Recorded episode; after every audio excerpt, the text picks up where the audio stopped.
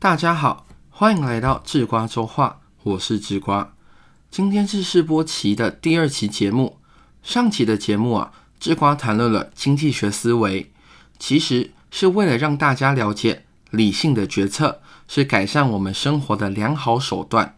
不过啊，理性这两个字时常让大家有一种误解，认为世界的真理就是要冷冷冰冰地不近人情、不通情欲。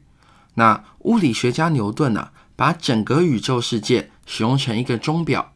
当钟表完成装配之后，只要装上发条，钟表就会自行运作。在牛顿的世界观里啊，万物是自私化的、无目的的在运转着，所以他老人家将宇宙称为机械宇宙。牛顿那时期的人们发现啊，宇宙与自然法则是有规可循且不带情绪的，所以才有了十七、十八世纪的启蒙运动。它的核心理念，一旦诉诸理性、诉诸知识，就可以知道什么是正确的，就可以给人类的社会啊带来光明、带来温暖。按照启蒙运动的核心思想啊，人们认为理性才是生存的不二法则，而情感时常会成为我们决策的累赘。但事实却不尽如此。十八世纪后啊。蔚为风潮的浪漫主义就表现出了对理性的反动。浪漫主义这个主题啊，太过于巨大，而且十分复杂，所以让智瓜换个简单一点的方式说明吧。我们可以先回到啊，人们一昧追求理性的年代，那个年代啊，叫做启蒙时代，同时也是工业革命的时代。工业革命啊，那科学的进展可以说是突飞猛进。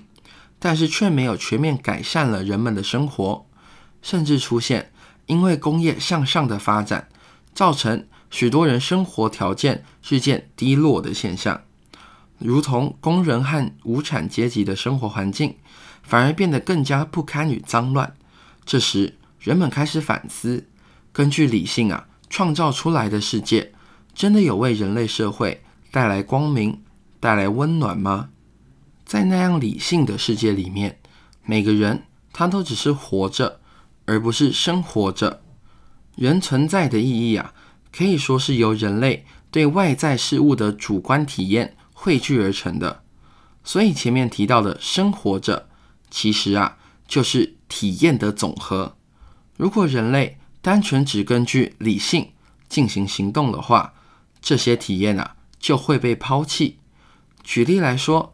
如果有人选择花上万块钱用餐，绝对不是因为理性告诉他说要获得维持生存的能量就得花这么多钱买食物，而是他的感性告诉他说他好想体验一系列与平时不同的经验，例如餐厅的服务、美景的浪漫以及料理的精髓等等。所谓的体验，就是指人们做出的每一个选择。感受到的经验，每个人对于各自的经验呐，都会感受到各自的情感。也许经验的事情并不相同，但感受到的情感是一样的。也许经验的事情会一模一样，但感受到的情感却大不相同。正是因为啊，每个人对于每件事情的体验还有情感，有无数种排列组合的方式，所以。人类如果能真正生活着，就会显得格外的精彩。如果说理智是改善生活的手段，那么体验的情感就是我们生活的动力。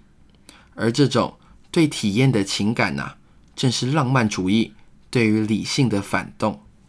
最能说明何谓情感体验的，莫过于文学作品了。从创作与分析的层面来看，文学作品啊。是作家、读者与世界不停互动的结果。只有作品啊，在这三者间不停互动的过程中创造体验，文学的美才能体现出来。就像经典名著《红楼梦》，书中关于贾府的生活描写，大少爷与阿环的人物形象的塑造，这些啊，与曹雪芹本人体验过上流社会的生活有着绝对的关系。而《红楼梦》啊，之所以美，除了仔细描绘了上流社会的生活之外，更是因为作品啊，表现出曹雪芹飘荡一生的体验总结。正如《红楼梦》开篇的那首诗：“满纸荒唐言，一把辛酸泪。”当然，上面的说明啊，并不是说作者与作品的内容有必然的连结。文学界有一种观念叫做“作者已死”，说明了作品啊其实是独立于作者之外的，于是产生了“作者已死”的观点。那关于“作者已死”啊，在《智瓜日说》里有简白的说明。哎，讲到这里，智瓜打一个岔，做个广告。目前呢，我们团队出的节目有两个，一个呢是现在各位收听的周更节目《智瓜周话》。今天呢是世博集的第二集，另一个是周千日更的节目《智瓜日说》，每集大约四到六分钟左右，以介绍啊智瓜周话当中大主题中的小概念为主，适合起床、睡前、吃饭或者是通车的时候听。好，宣传做完了，我们拉回来说，刚才的叙述啊，指的是我们只能说作品表达出的情感与作家。有情感体验，有内在关系。那如果再加入读者呢？要怎么样理解读者、作品、作家之间的关系？智瓜提供了一张图来说明作品与生活、作家、读者这四者之间的关系。图啊，可以在 Media 里面的文稿区看到。如果没时间看文稿的朋友啊，也别担心，在文学概论中，徐志平。说明了文学的四个要素，分别为生活、作家、作品以及读者。文稿中的图呢，就是让这四个语词啊做圆形的排列。生活放在十二点钟，作品啊放在正对面的六点，那作家放在三点钟的位置，最后把读者放在九点钟。那这张图的主要意涵呢，叫做生活、作家、作品以及读者。这四者缺一，文学的活动啊就不能成立。让我们用十二点钟开始顺时钟的解读这张图，那就会产生以下的说法：生活体验啊，给予作者创作的灵感，然后作者呢，他将灵感融入情感之中，形成了作品，而读者啊，透过阅读作品获得了体验，并且引发读者各自的情感。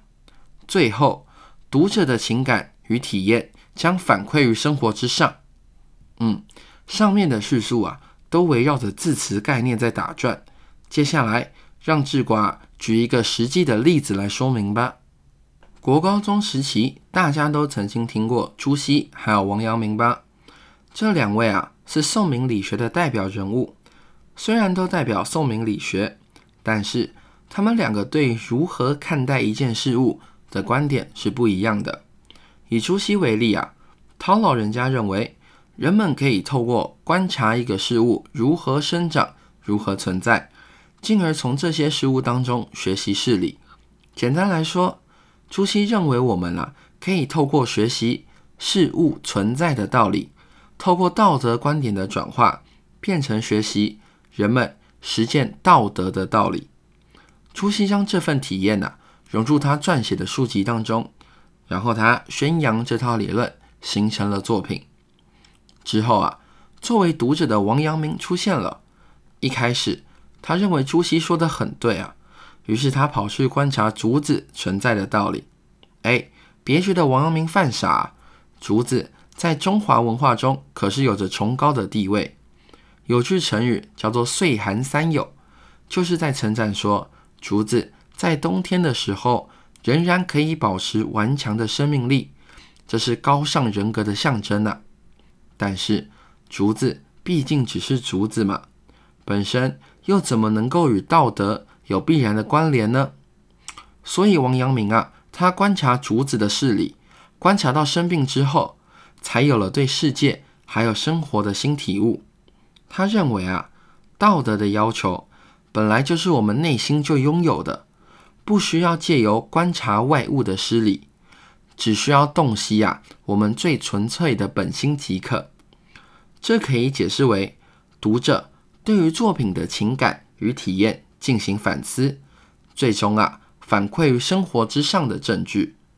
上面的举例啊是顺时针的，那如果我们从逆时针的方向看这张图的话，也就是按照啊生活、读者、作品以及作家的顺序看，会产生什么事呢？这时候啊会产生另外一种解读，那就是生活给予读者体验，让读者啊拥有独特的思想与性格，那读者呢就会以自身的性格为标准。寻求那些能引起共鸣的作品。当然啦，读者对作品的反应会一定程度地影响作者的创作。最后，作者基于作品接收到的反馈，重新去追寻对于生活的体验。那以上关于四个要素、两个方向的解读，让我们了解了文学的活动以及生活、作家、作品与读者之间的互动关系。为今天的节目下一个结论吧。智瓜认为啊，文学的主旨在于体验，让无论是作家或是读者去体验情感、体验思想、体验作品以及体验生活。今天是试播集的第二集，智瓜选择用文学作为第一集试播集有关理性之后的铺垫，实际上啊，是对于自己的反思。我时常被自己的欲望所拖累，于是啊，在第一集的时候选择用理性试图解决这个问题。但是啊，情感也是相同重要的，因为有了情感，这个世界才不是冷冰冰的机械。因为有了情感，体验的共鸣，让人们能同哭同笑，悲喜交欢。所以啊，那些时常被嘲笑文组思维的人呐。应该要骄傲起来，要了解情感丰沛并不是一件错误的事情，它能让你体会人生，在百感交集中前行，这才是人伟大的原因。好，两集试播集啊，在今天正式结束了。这两周的内容是否有带给你任何启发呢？